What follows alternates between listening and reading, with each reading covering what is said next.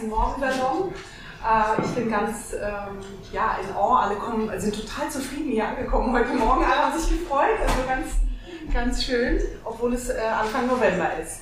Und äh, wir auch ernste Themen in dieser Welt haben und auch mit dir besprechen werden. Wir haben ähm, der Morgensalon, ich glaube, einige von euch waren ja schon da. Äh, den habe ich einfach äh, gestartet vor vielen Jahren, weil ich das Bedürfnis hatte, mich über Themen zu Gesellschaft, Welt, Mensch zu unterhalten, die ähm, außerhalb der eigenen Blase vielleicht auch stattfinden, außerhalb des, äh, des Taktes, den man so hat von Montag bis Freitag. Und ähm, ein bisschen Salonkultur zu kultivieren und äh, natürlich ähm, mit den tollen Gästen, die wir hier immer haben, Gesprächsgästen inklusive euch, damit meine ich nicht nur äh, die wunderbaren Interviewgäste, ähm, auch immer so ein schönes das warme Herz, wie Maya Göbel das letzte Mal gesagt hat, äh, der, da wird da irgendwie aktiviert. Da ist es nicht nur das Hirn mit im Spiel, sondern auch irgendwie der Bauch und das Gefühl. Und bei dem wunderbaren Frühstück, das wir alle genießen können, sowieso. Also, ähm, heute, äh, ach, und, Entschuldigung, dieser Ort, der ist ja auch ähm, geschichtsträchtig und äh, wunderschön, das Hedleys Café, und schließt sich mit dem ganz tollen Abendsalon an, der auch hier immer mal wieder montags, aber nächsten Montag. Jeden Montag. Jeden Montag, meine Güte, okay, also das schaffe ich nicht. Aber an jedem Montag findet der Abendsalon. wir uns auch vor, vor Corona noch gefunden haben gesagt, das ist doch ein schöner Match, Morgen- und Abendsalon. Also kann ich auch sehr empfehlen. Nächsten Montag geht es um gendergerechte Sprache mit einem Schauspieler namens mit Stefan Schad und der Theatermacherin Dorit Ehlers und wir streiten für die gemeinsame Sache, ob die Sprache der richtige Weg ist. Ah. Also sehr spannend. Ja, sehr, gut. sehr gut. Immer tolle äh, Themen. Ja, und heute ähm, äh, äh, streiten wir hoffentlich nicht oder, oder interessiert, wer weiß, aber auf jeden Fall haben wir zu Gast einen ganz wunderbaren Mann und zwar Professor Dr. Frank Adloff. Er ist hier an der ähm, Universität, an der Uni Hamburg. Äh, ich habe nochmal gefragt, hat die eigentlich einen besonderen Namen? Nein, sie heißt Universität Hamburg. Ähm, äh, er ist Professor für Soziologie und ähm, ich habe im Gespräch, wir haben uns auch privat auf manchen Erzählabenden und ich sag mal Salon-like äh, Events mal kennengelernt. Äh, seine Tochter war auch an der Schule, wo unser Sohn mittlerweile ist und ähm, da habe ich gemerkt, er äh, er bezieht nicht nur Soziologie, sondern eben auch Wirtschaft, Gesellschaft, Regulierungen. Ähm, Nachhaltigkeit ist ein großes Thema mit ein und ähm, ich, also die Vorgespräche mit dir waren immer wahnsinnig inspirierend und auch so, also du gibst einem wirklich was zum Kauen. Nicht nur positiv, sondern auch im Sinne von, oh, wo führt das hin? Also wirklich, wo führt das hin? Und ähm, du bist ähm, nicht nur einfach nur Professor dort, sondern du hast auch, bist Co-Direktor der Forschungsgruppe zukünftige Zukünfte der Nachhaltigkeit. Obacht, Zukünfte, also mehrere, ähm, was ich auch ganz schön finde, da werden wir sicher drüber sprechen können, was gibt es denn für Möglichkeiten. Ähm, äh, du hattest auch mal an unserer Schule einfach einen Abend gemacht, so wie wollen wir als Gesellschaft leben und das an der Grundschule ist natürlich auch, also du machst Fässer auf und das äh, finde ich gut so. Wir ähm, sprechen über das Thema, würde ich sagen, im weitesten Sinne Nachhaltigkeit und wie, welchen Wert hat eigentlich die Erde in unserer Gesellschaft, welchen sollte sie vielleicht haben. Äh, es fühlt sich bei all den Dramen und Kriegen und äh, Schrecklichkeiten auf dieser Welt, fühlt sich an, als wären diese Themen von der Prioritätenliste so ein bisschen geschubst worden, aber eigentlich ist es die äh, Priorität, ähm, weil ohne Erde kann man auch nicht darauf streiten, sage ich mal. Ähm, genau, und ich freue mich sehr. Ihr steigt also, Salonkultur lebt auch von ich habe ein paar Fragen vorbereitet, wie immer, aber ihr könnt jederzeit einsteigen, wenn ihr eine Frage, einen Gedanken, einen Kritikpunkt, einen, einen Wunsch ähm, habt. Und ähm, ich freue mich aufs Gespräch und erstmal willkommen, Frank.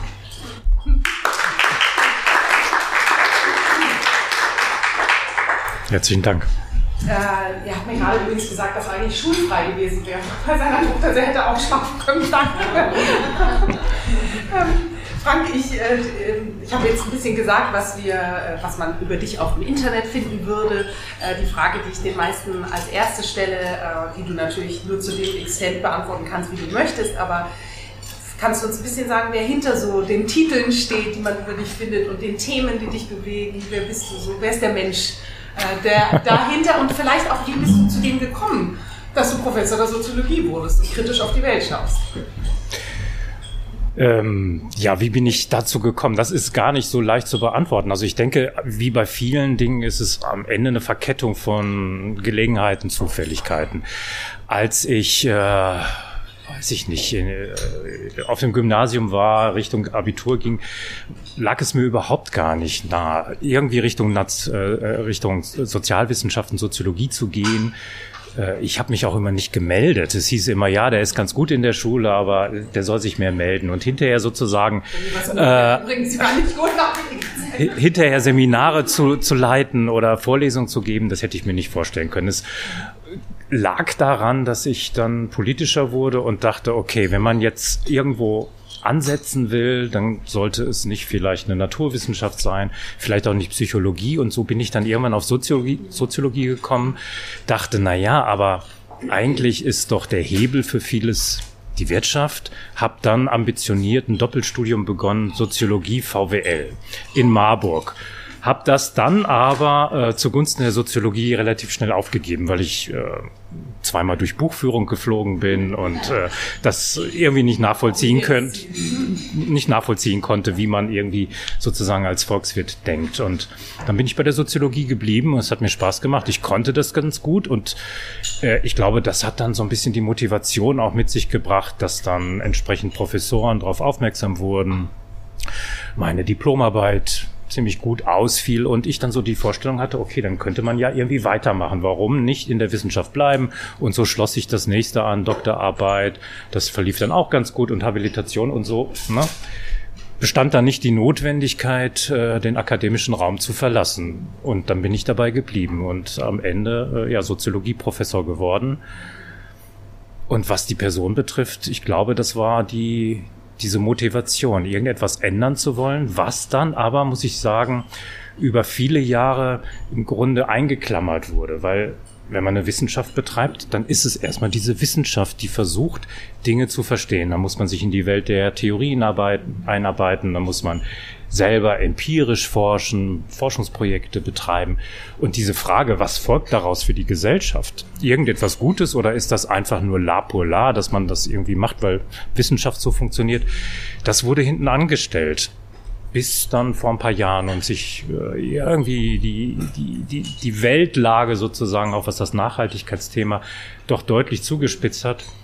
Und ich dann so gedacht habe, Moment, also eigentlich sind das alles Dinge, die wir schon Ende der 80er, Anfang der 90er wussten, vieles aber verschlafen haben, auch in der Wissenschaft. Natürlich gibt es die Erdsystemwissenschaften, die da lange jetzt schon zu forschen, also alle Belastungen des Erdsystems, CO2-Ausstoß und so weiter, da weiß man ja viel. Seit, wie gesagt, Ende der 80er Jahre. Und äh, soziologisch, sozialwissenschaftlich ist das eigentlich erst in den letzten Jahren richtig entdeckt worden, das Thema.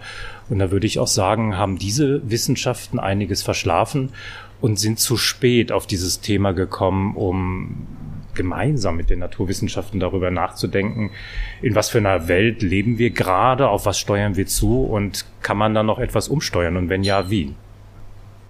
Ich frage mich auch, welchen, selbst wenn die Wissenschaft es äh, früher geklickt hätte, ähm, wie viel Einfluss hätte sie dann gehabt auf Politik, Wirtschaft und die anderen großen ähm, Kräfte, die da wirken, die eine, eine Menschheit und Welt Ja, ähm, das hat ja auch so bestimmte Konjunkturen. Es gab mal Zeiten, da war die Soziologie einflussreicher, in den 60er, 70er Jahren. Also alles, was so mit diesen Themen vielleicht Sozialpolitik zu tun hat, beruht ja darauf, dass man etwas wissen muss über die Gesellschaft. Also wer hat ein Armutsrisiko? Was wären Maßnahmen, etwas dagegen zu tun? Und das war schon die Zeit, wo die Soziologie einflussreicher wurde. Also man könnte auch sagen, die große Zeit der Soziologie ist insgesamt die Zeit nach dem Zweiten Weltkrieg weltweit mit dem Ausbau der Wohlfahrtsstaaten. Und äh, dann sind aber mit den 80er Jahren, ich erinnere mal noch euch kurz an die Zeit von Reagan und Thatcher, äh, ist die Wirtschaftswissenschaft viel, viel wichtiger geworden und eine bestimmte Spielart der Wirtschaftswissenschaft. Und wenn es eine Sozialwissenschaft ist, die jetzt neben den Erdsystemwissenschaften hier wirklich äh, lautstärker zu vernehmen ist, dann sind es die Wirtschaftswissenschaften, die aber auch auch gerade erst beginnen. Also solche Fächer wie Ecological Economics, die ähm, gibt es noch nicht so lange, nicht allzu viele Professuren. Und hier ist äh, Hamburg doch auch ziemlich einzigartig, wenn ich da so auf die Kollegen und Kolleginnen blicke dann sind das sehr aufgeschlossene Ökonomen, die viel Interessantes zu diesem Thema auch beitragen. Aber das ist nicht überall so. Spannend. Also dieses äh, Reagan-Ära und ab den 80ern äh, startete der Hyperkapitalismus dann. Das liest ich immer wieder, dass das so irgendwie so eine Schwelle war, die jetzt im Nachhinein erst äh, klar wird, was da eigentlich gemacht wurde. So die ganzen Schalthebel und äh, auch incentiviert wurde, also steuerlich auch incentiviert wurde, raus aus der Wissenschaft, eher in die Wirtschaft zu gehen, eher in den Banking-Bereich, der ja auch so, viele Bullshit-Jobs gibt. Also äh, gruselig. Ähm, ich, äh, ich würde aber, bevor ich, äh, ich jetzt Meckern anfange, ähm, die tatsächlich, also Nachhaltigkeit, und das war mir aus den Vorgesprächen und auch was ich über dich gelesen habe, nochmal klar, du machst so wunderbar äh, ganz viele Dimensionen der Nachhaltigkeit auf. Und ich glaube, jetzt hier allein in Deutschland lebend und Menschen, die zu einem Salon kommen können, äh, da reduziert sich im Alltag vielleicht auch Bio-Supermarkt. Ähm, äh, wir lesen äh, von Überschwemmungen, äh, Superstürmen. Äh, aber die Dimensionen sind natürlich viel größer. Wir sind jetzt auch klar, vor allem, was wir immer wieder betonen, dass es eine soziale Krise ist. Auch das kam sehr klar mit, im Gespräch mit Maya und wenn man sich mit dem Thema auseinandersetzt ähm, heraus.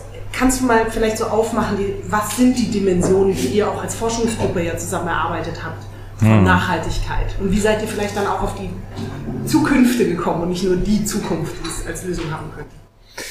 Genau, also Zukünfte im Plural, um deutlich zu machen, dass äh, ja der Weg in die Zukunft niemals ein determinierter ist, wo klar ist, die Zukunft wird so und so sein. Es geht auch nicht darum, dass wir jetzt behaupten, wir könnten Prognosen abliefern. Das gibt es ja manchmal so. Zukunftsforschungsinstitute, die irgendwie Trends in die Zukunft schreiben, fortschreiben und sagen, so wird es wohl. Das machen wir nicht und das halten wir auch für nicht besonders plausibel, dass das funktioniert, sondern wir schauen, welche verschiedenen Möglichkeiten von Nachhaltigkeit gibt es eigentlich, die jetzt schon angelegt sind? Das heißt also, welche Zukünfte werden in der Gesellschaft gerade imaginiert, vorgestellt? Auf was steuern verschiedene Akteure, so nennen wir das halt immer in der Soziologie, äh, zu? Ne? Also in der Wirtschaft, in der Zivilgesellschaft, im Staat was haben die eigentlich für Zukunftsvorstellungen? Und äh, da gibt es ganz viele unterschiedliche Vorstellungen. Wir sagen aber, wenn man das so zuspitzt, was gibt es grob für Typen, dann sind es drei. Es gibt einen Modernisierungspfad, der angesteuert wird, einen Transformationspfad und einen Kontrollpfad. Das kann ich vielleicht, weil das sich nicht selbst erklärt, kurz erläutern. Ja, Modernisierung soll heißen, dass die meisten Akteure weltweit, die irgendwie sich Nachhaltigkeit auf die Fahnen schreiben, die sagen, okay, das ist jetzt ein Konzept, was von Bedeutung ist, Gesellschaften, Ökonomien müssen nachhaltiger werden, dass die eigentlich im Grunde sich die Zukunft so ähnlich vorstellen wie die Gegenwart, nur etwas grüner. Das heißt also, Mobilität ändert sich nicht grundsätzlich, sondern wir fahren E-Auto. Äh, Landwirtschaft ändert sich nicht grundsätzlich. Naja, wir werden vielleicht etwas Fleischersatz produzieren in den Laboren oder auch irgendwie ein bisschen weniger von manchen Dingen produzi äh, ja, produzieren und so weiter. Die Gesellschaftsordnung wird eigentlich so ähnlich gedacht. Das heißt, der Kapitalismus, also über den müssen wir wahrscheinlich heute sprechen, soll ökologisch modernisiert werden. Und da gibt es verschiedene Instrumente. Das Bekannte sind beispielsweise ist der CO2-Preis, ne, das sind bestimmte Anreizsysteme, dann ähm, dass die Finanzmärkte gewissermaßen umgestellt werden sollen, um hier bestimmte Anreize zu geben für grüne Investments. Dann, was das Naturverhältnis betrifft, ich weiß nicht, ob ihr dieses Konzept kennt, ist bekannt geworden, wichtig geworden, dass der Ökosystemdienstleistungen. Hat das schon mal jemand gehört? Der was? Ökosystemdienstleistungen.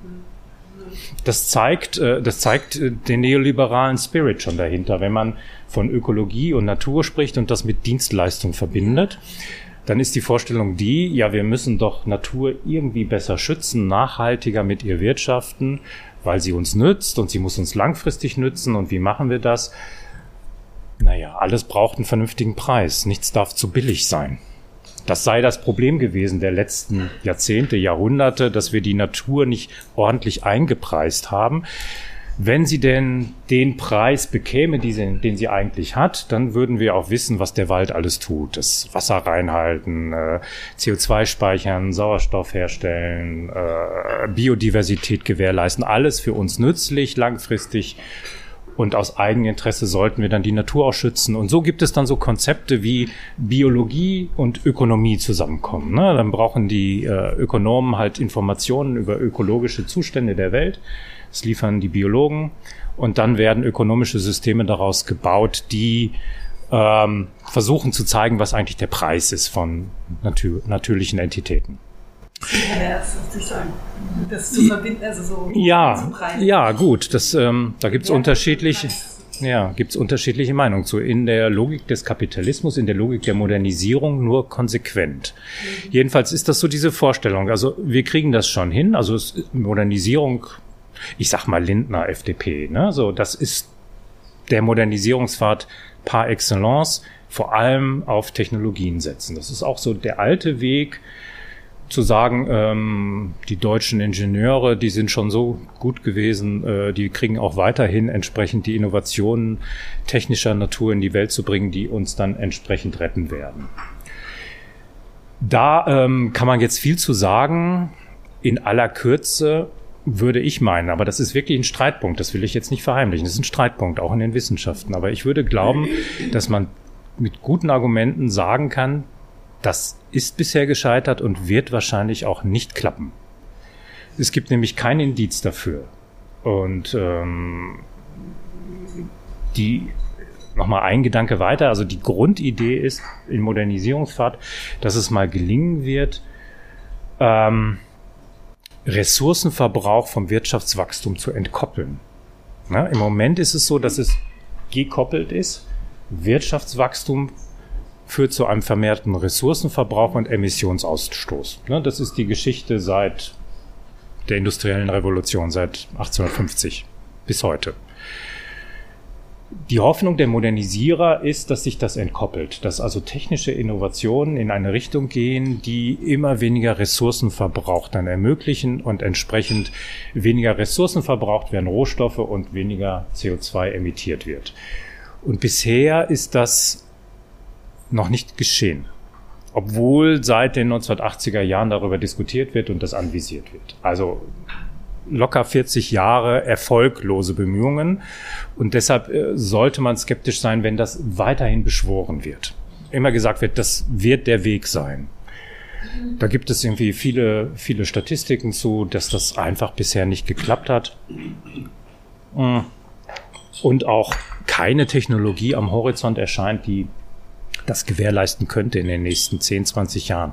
Wir reden ja jetzt nicht um irgendwelche technologischen Entwicklungen, die in 50 Jahren greifen, sondern wir wissen das ja alle, es müsste um Dinge gehen, die jetzt passieren. Das ist der Modernisierungspfad. Also auf die Spitze getrieben, haben Modernisierungspfad, äh, äh, die Elon Musk dieser Welt, ich will jetzt nicht nur auf ihn äh, sagen, ja, aber die Lösung wird auch, wir gehen zum Mars. Also das wäre die, die Hardcore-moderne Variante, das wäre, dann lassen wir halt den Planet hinter uns. Ja, das wäre nicht konsequent in der reinen Logik der Modernisierung, weil die Modernisierer, das muss man ihnen zugutehalten, die wollen schon, dass es irgendwie gelingt, dass alle irgendwo weltweit da noch sozusagen irgendwie Zukunftsmöglichkeiten haben und die Marsianer äh, beanspruchen das ja nur für sich selber. Das sind ja, weiß ich nicht. Also ist jetzt, ich keine Ahnung, ob der Mars bewohnbar gemacht wird. Da gibt's ja Terraforming, das ist irgendwie so eine, so eine Richtung, die dann überlegt, wie kann man einen Planeten bewohnbar machen. Aber selbst wenn das gelänge in 200 Jahren oder vielleicht erst auch in 2000, dann werden das ja nur sehr wenige sein, die auf den Mars gehen. Also von daher, die Weltrettung ist dann ein, ein elitäres Projekt von ausgewählten äh, paar hundert Leuten zunächst. Also von daher ist das ähm, No, Leave No One Behind oder so ist äh, was anderes. Dann halten wir Ihnen das zugute. Also, dass Sie zumindest alle hier mitnehmen wollen. Ganz genau, ja. Filmempfehlung dazu, Don't Look Up. Stimmt, genau. Ja. Das ist. Eine Frage an dich. Diese die Modernisierer, äh, kann es sein, dass die gewisse Fakten auch bewusst oder unbewusst ignorieren? Also, Punkt. Jetzt kommt gerade die Meldung, wir sind über den Punkt hinweg, dass wir jetzt gerade 8 Milliarden Menschen auf diesem Planeten sind. Das heißt, wir haben Bevölkerungswachstum global gesehen. Die Technologien, wenn wir jetzt mal da bleiben, konzentrieren sich ja auf unter anderem Ressourcenverringerung oder geringerer Verbrauch von Ressourcen. Aber da, dagegen spielt ja komplett dieses Bevölkerungswachstum. Das heißt, man ist eigentlich immer hinterher. Würdest du sagen, das äh, wird ignoriert oder man kann eh nicht anders, weil man halt so in diesem gedanklichen System gefangen ist? Ähm, naja, du bringst das Beispiel des Bevölkerungswachstums. Das ist nochmal äh, ein schwieriger Punkt, weil, ähm, naja, die Prognosen sind ja, es gibt dann irgendwann so einen Peak und es wird wieder weniger werden. Das ist ja auch schon absehbar. Das, ich weiß gar nicht, wo der Peak sein wird. 10, 12 Million, äh, Milliarden. Ich glaube, ja, das hört sich viel an, aber es ist die, die Prognostik und die, ähm, die Statistiker in diesem Bereich von äh, Demografie, die sind ganz gut. Ne? Also das ist so der, die einzige Disziplin, die relativ gesicherte Zukunftsaussagen machen kann, wenn nicht eine Atombombe fällt ne? und irgendwie solche Dinge passieren, die äh, irgendwie ganz anderes, ne? Unerwartetes noch bringen. Und ähm, die Modernisierer sind eigentlich da diejenigen, die sagen, ja, das haben wir genau in den Blick, weil Modernisierung, was ja auch mit ökonomischem Wachstum und äh, Wohlstand einhergehen soll und vor allem mit Bildung einhergehen soll, wäre das Projekt dafür zu sorgen, dass die Fertilitätsrate in anderen Ländern auch sinkt, weil gebildete Frauen beispielsweise weniger Kinder bekommen. Deshalb würden die eher sagen, nein, das ignorieren wir gar nicht, sondern unser Projekt beinhaltet das. Aber sie ignorieren natürlich anderes. Also diese, diese Fakten, dass diese Entkopplung von Ressourcenverbrauch und Wirtschaftswachstum bisher nicht stattgefunden hat, wahrscheinlich nicht kommen wird, das wird ignoriert.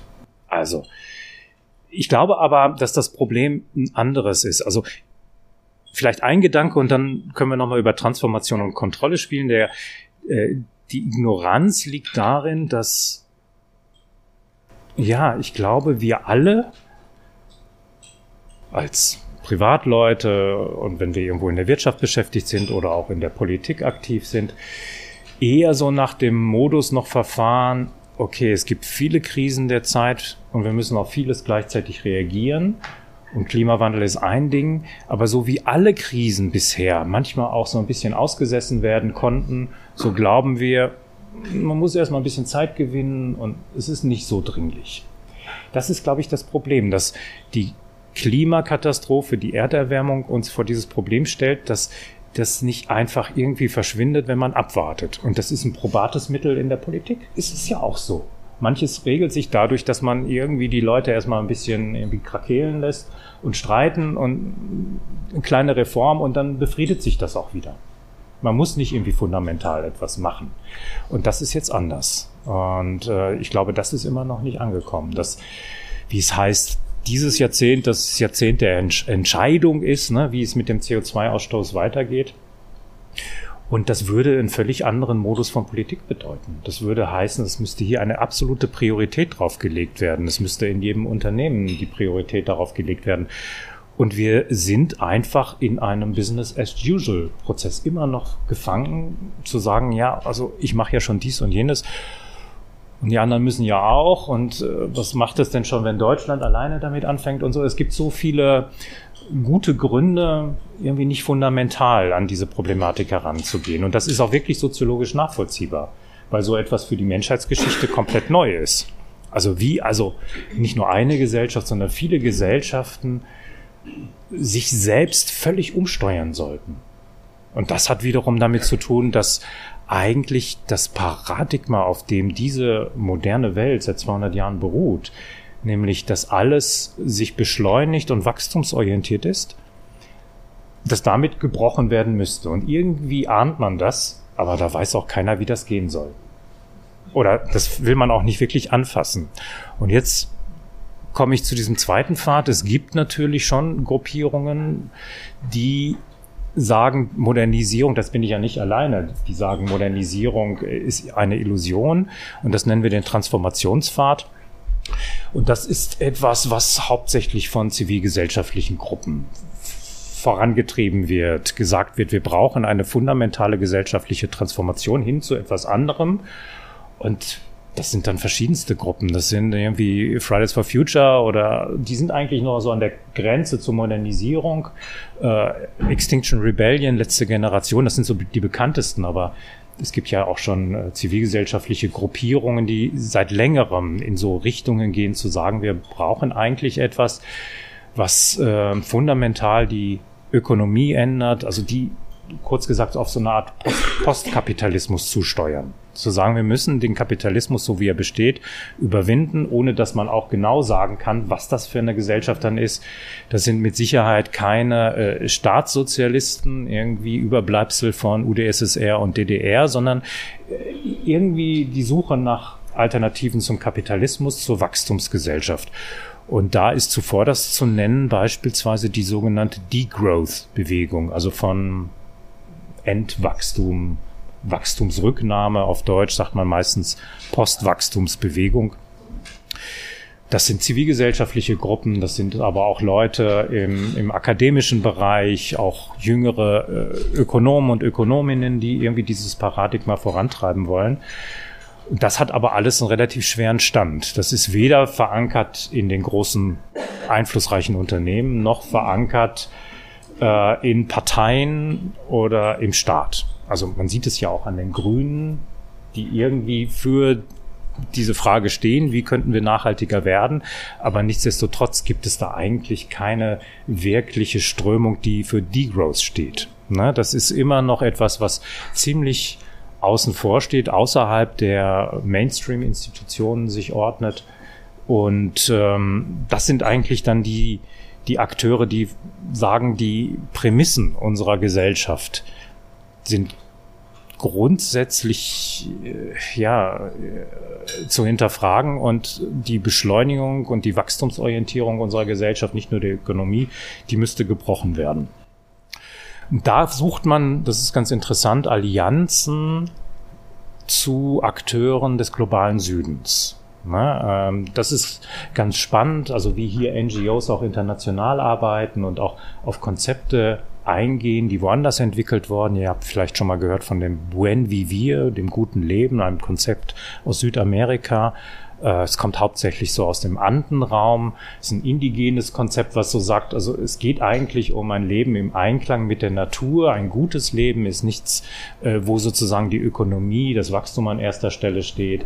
Und solche Diskurse werden versucht mit hineinzubringen in diese weltweiten Debatten um Alternativen zu, zu, zur jetzigen Welt. Das ist ja ganz alte Konzepte eigentlich auch sind, also Anden und alle diese naturnah, indigenen Regierungen da galten andere Regeln, andere äh, Dinge waren wichtig.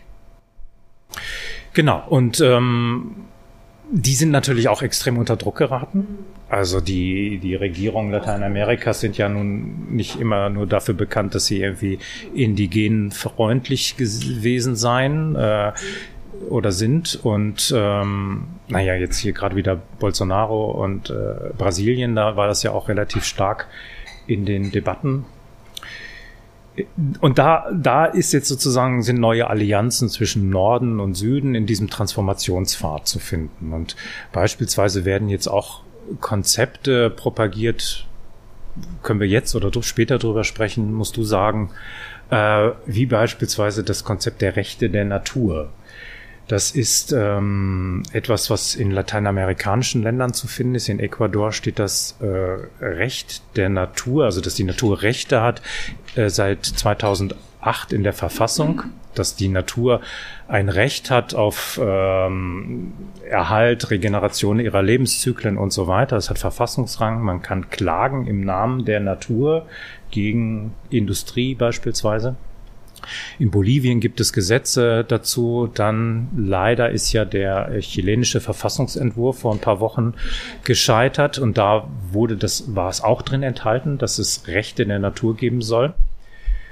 Ähm, dann gibt es das noch an anderen Stellen. Es gibt das ähm, seit 2017 in Neuseeland, dass ein Fluss äh, zum, zur Rechtsperson erklärt worden ist und im Grunde äh, ja als juristische Person auftreten kann.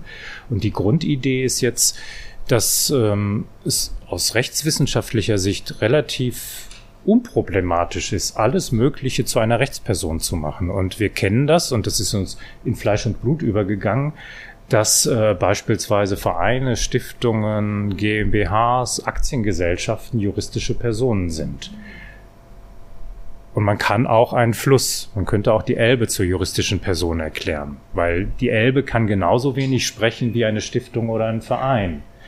Denn der Verein, die Stiftung braucht auch ein Gremium, ein Organ, durch das gesprochen wird. Das sind dann wiederum natürliche Personen, die da hineingewählt werden und dann im Namen der Aktiengesellschaft handeln können. Die Aktiengesellschaft an sich juristisch kann ja ohne diese Vertreter nicht handeln und das ist das Rechtskonstrukt und das würde funktionieren.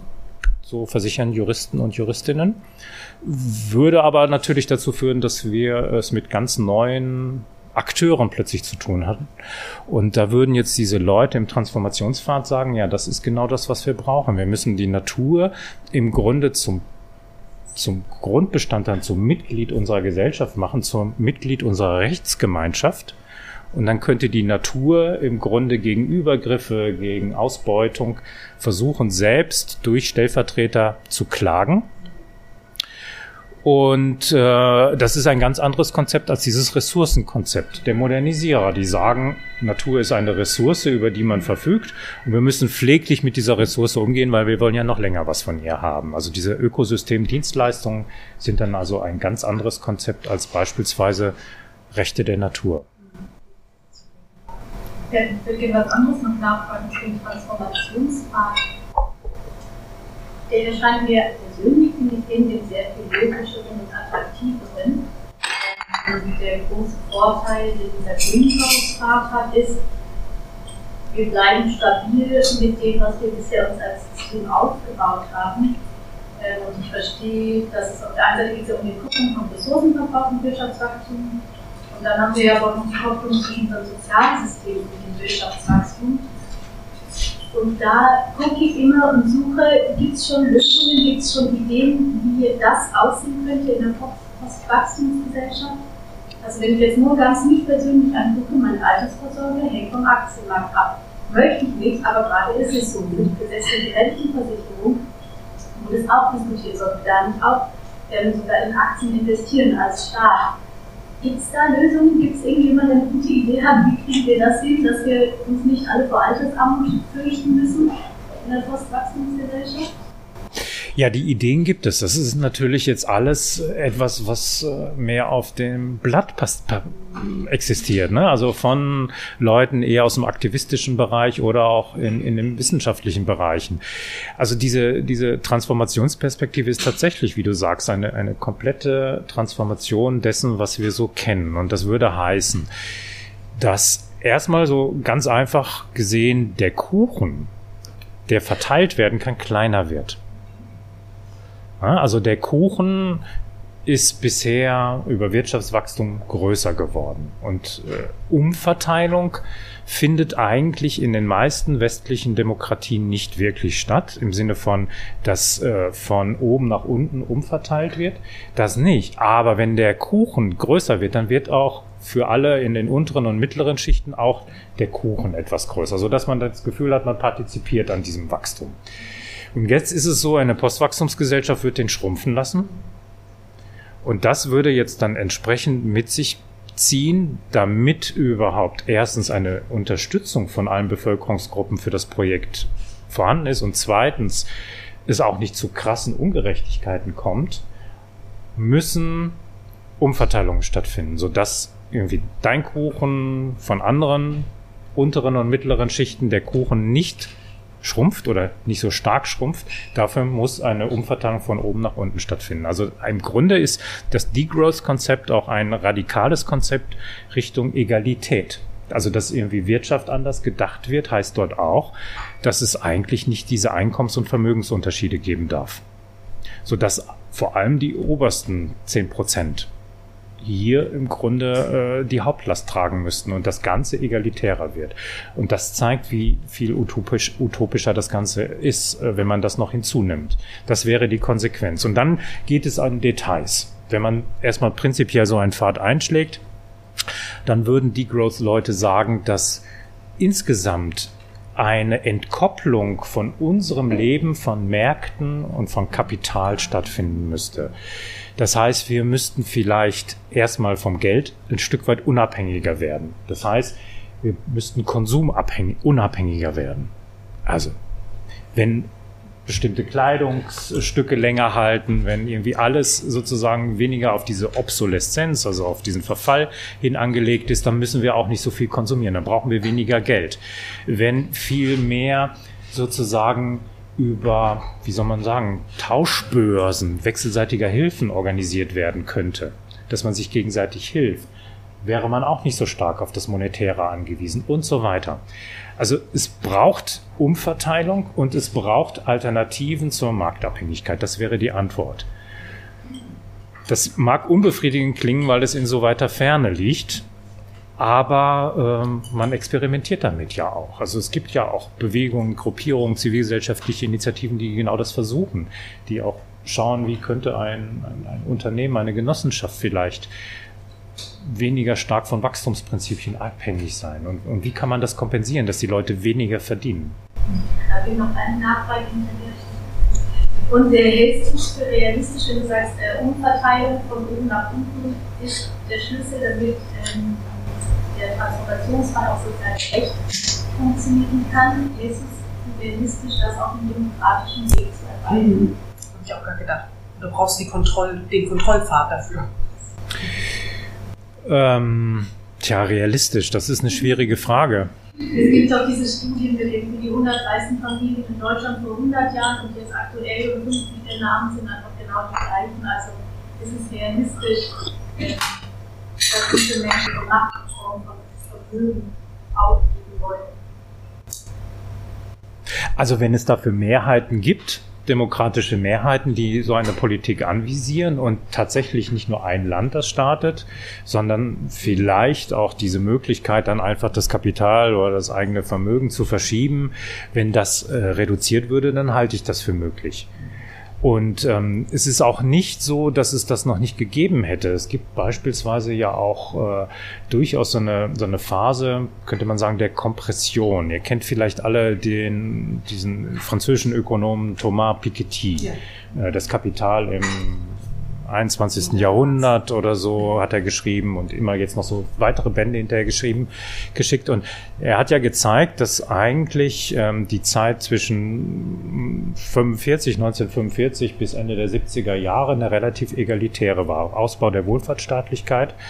Und ähm, wenn Staaten das tun, dann ist tatsächlich diese Diskrepanz in den Einkommen und in den Vermögen nicht so stark. Und beispielsweise gab es mal Zeiten nach dem Zweiten Weltkrieg, wo in den USA für uns immer im Begriff des Neoliberalismus der letzten Jahrzehnte, die Vermögenssteuer ab einem bestimmten Vermögen ähm, äh, bei, bei 90 Prozent lag.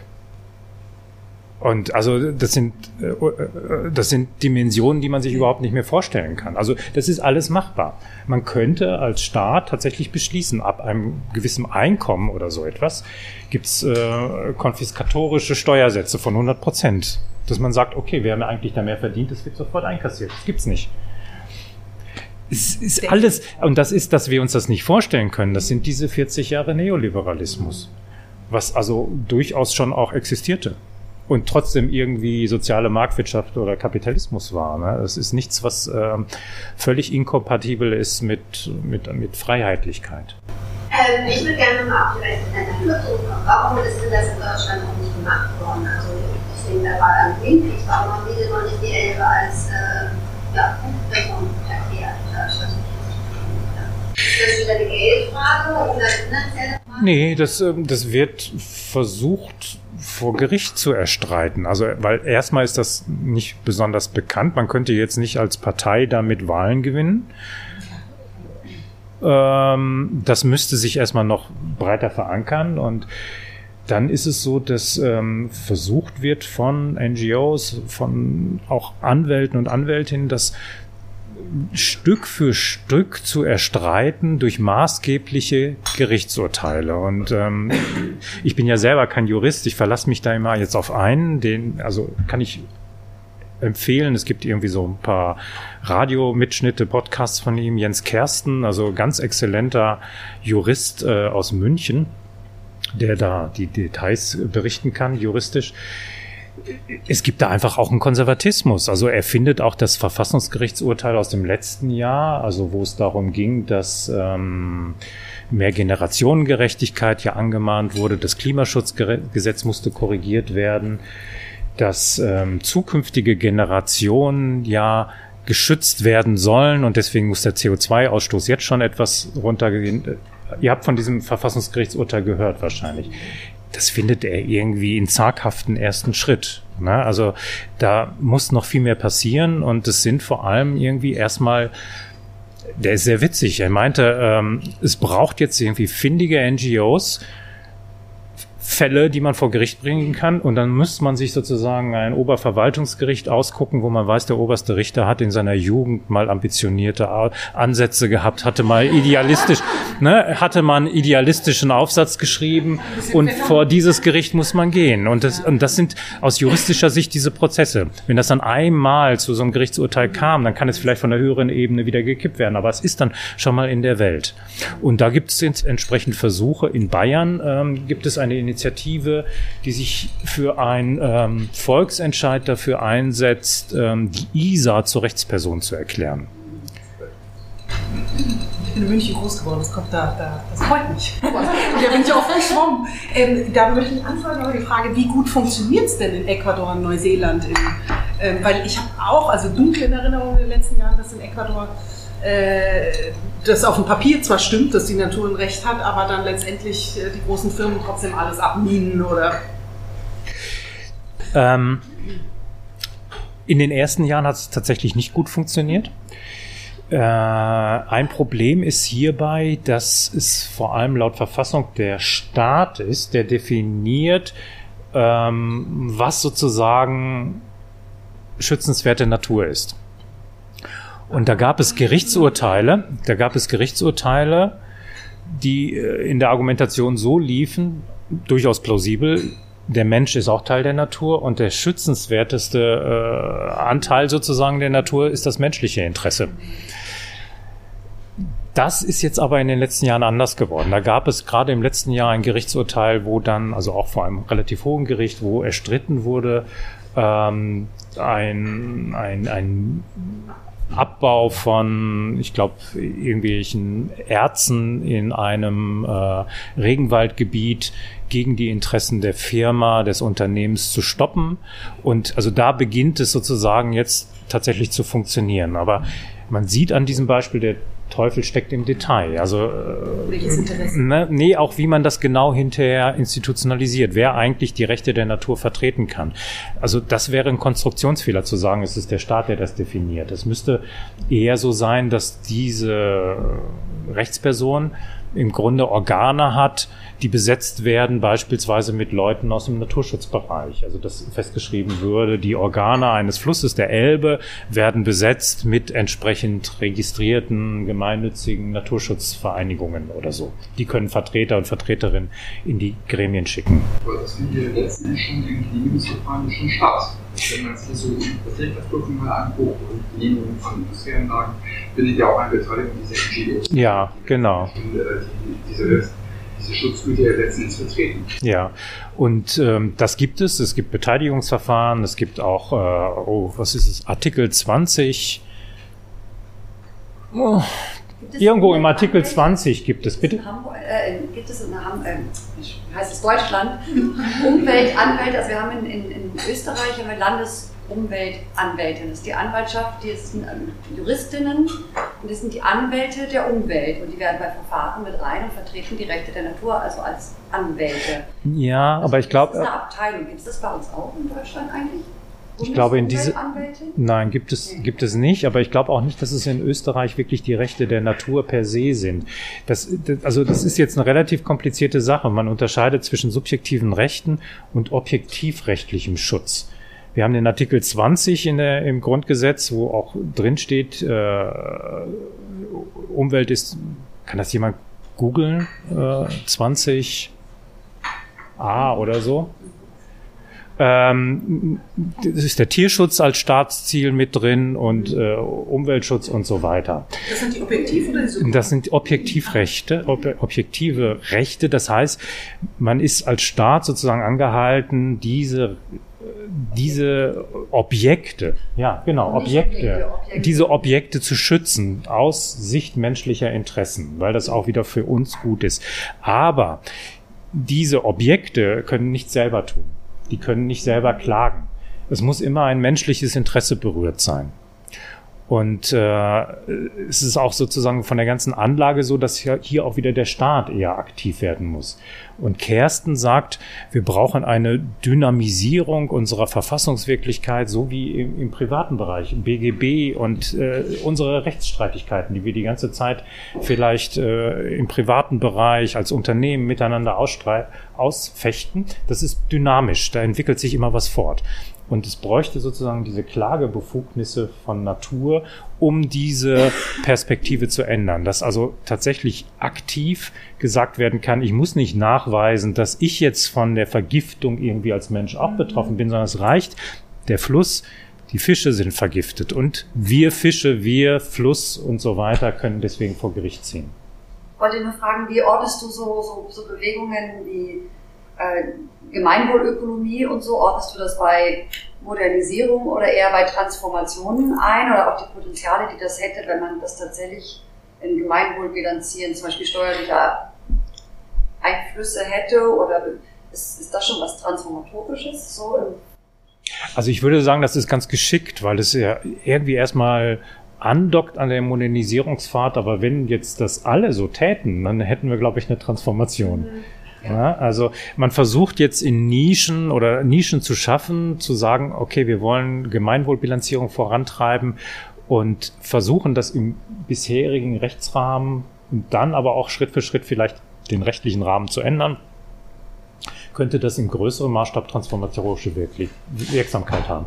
Das sind halt auch jetzt diese Fragen. Wie kommt man eigentlich zu einer Transformation? Ich sage jetzt mal Tschüss und danke. Ja. Sorry und sage mal ganz kurz, wer über die Rechte der Natur sprechen will, 14. Oktober Gesche Keding hier. 11. Rechte der Natur äh, ist genau das Thema. Das ist dann der übernächste. Jetzt wünsche ich euch noch einen schönen Tag. Danke. Danke. Also wenn ich es richtig verstanden habe, sind alle so Post-Growth Economy Degrowth-Gruppen und äh, Utopien da draußen gehen eigentlich, passen eher in den Transformationspfad, wenn sie denn stringent bis zu Ende gedacht überall durchgeführt werden. Mhm. Genau, genau.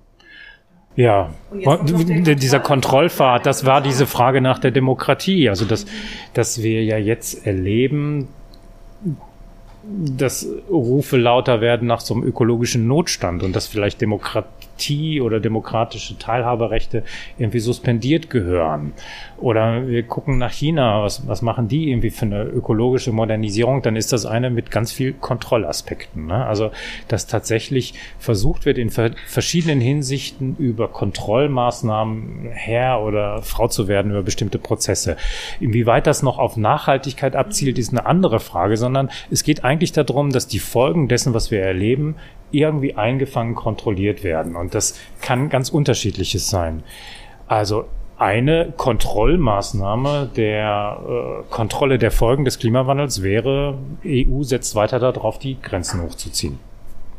Weil eine Folge ist äh, die weltweite Flucht von, von Menschen aus äh, Kriegsgebieten, aber auch aus Gebieten mit Dürre, Überschwemmung, äh, Hunger und sonst was. Und das ist ja auch etwas, was wir alle wissen. Das wird aller Voraussicht nach mehr werden.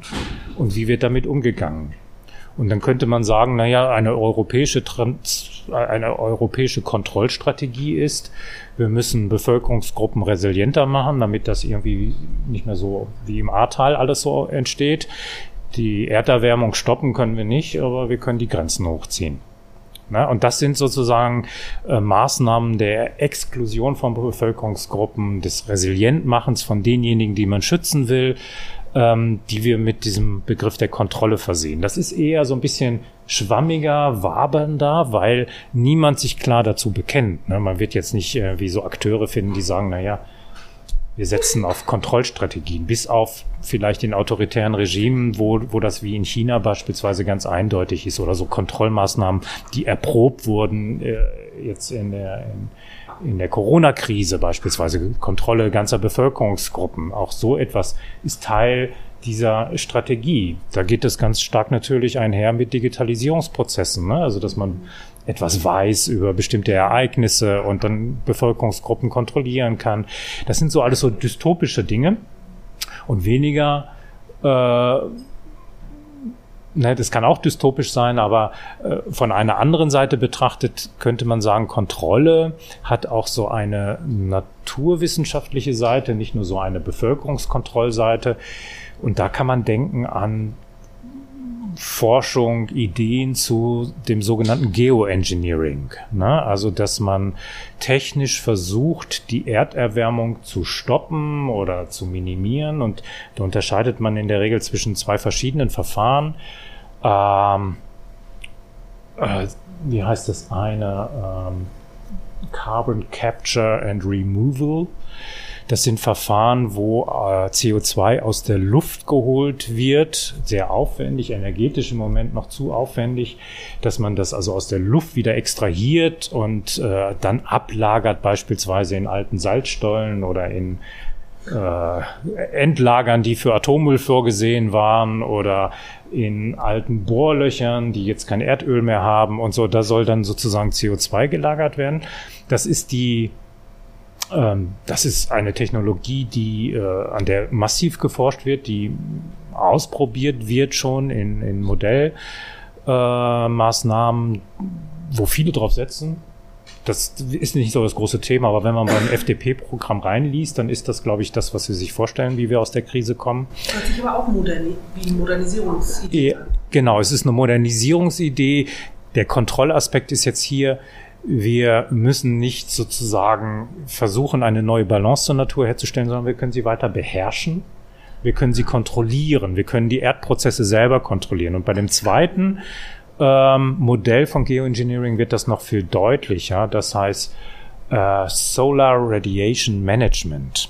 Da geht es darum, das habt ihr vielleicht auch schon mal gehört, beispielsweise bestimmte Aerosole, Schwefelaerosole in der Luft in großen Höhen auszubringen mit Flugzeugen in der Stratosphäre.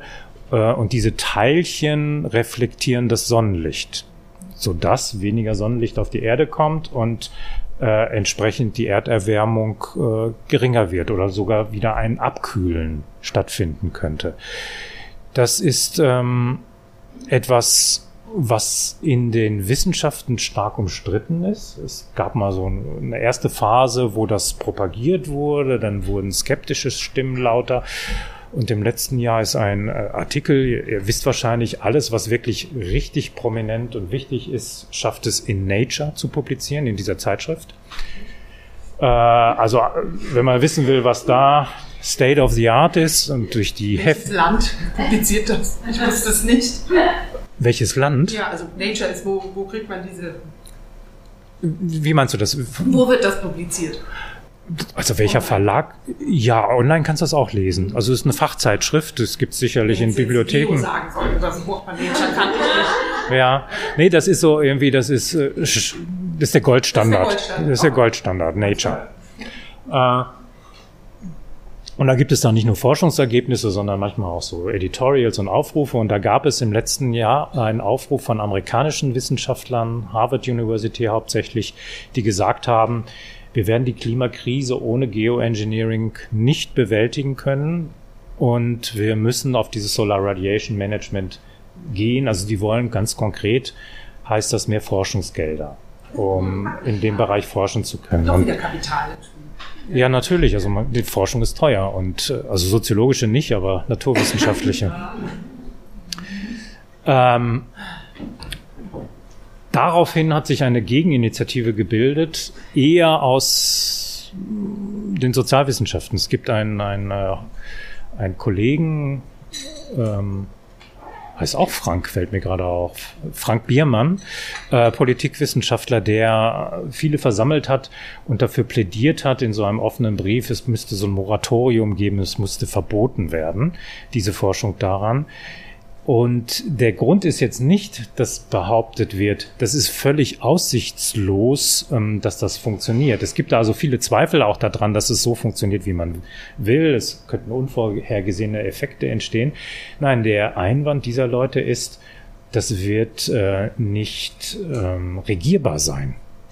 Es gibt also keine Instanz, also die UNO ist beispielsweise ja nicht irgendwie befugt, irgendetwas zu regulieren. Also es gibt in diesem Staatensystem, wo jede Staat, jeder Staat ja erstmal irgendwie den eigenen Interessen folgen kann, keine Instanz, die irgendwie regeln könnte, wer dürfte denn eigentlich in welchem Ausmaß und wo diese Aerosole in die Luft bringen.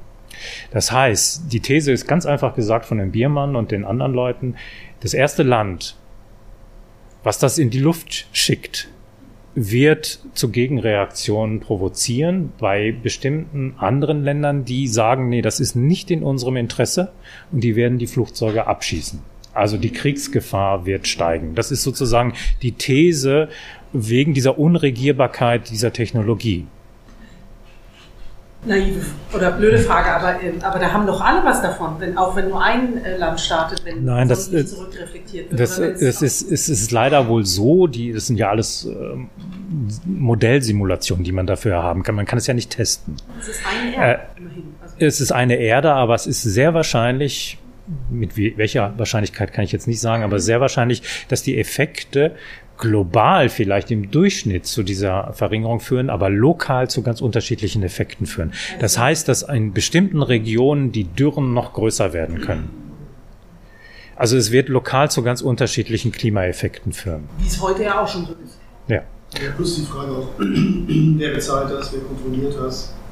Äh, das ist übrigens billig. Das ist irgendwie die billigste äh, Maßnahme zur Rettung der Welt. Ja, billig oder günstig?